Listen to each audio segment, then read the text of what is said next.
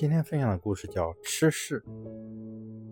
一次请人吃烤鸭，吃完时桌上还剩下许多，多么可惜呀！都是好东西。于是我还吃。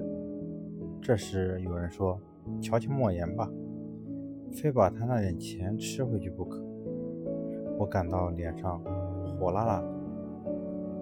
我这才悲哀地认识到，世界上的事情其实早就安排好了。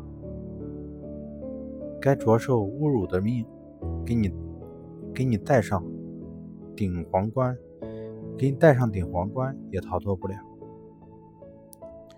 前年春节回家探亲时，我把这些年在北京受到的委屈一桩桩、一件件的给母亲说给母亲听。母亲说：“我就不信，人活一口气再去吃宴席，行前先喝上两大碗稀饭。”然后再吃上两个大馒头，上了宴会还能做出那副饿死鬼相吗？回到北京后，遵循着母亲的教导，上了宴席，果然不是猴急了，吃的温良恭俭让。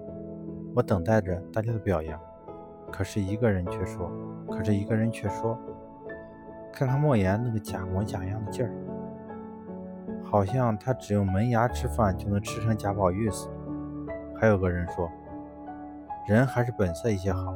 林黛玉也要做马桶的。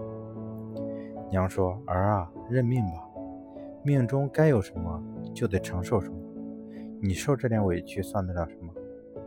娘分明看到你一天比一天胖起来，不享福如何能胖起来？儿啊，这是你在享福啊，不要身在福中不知福啊。”我仔细地思考着母亲的话。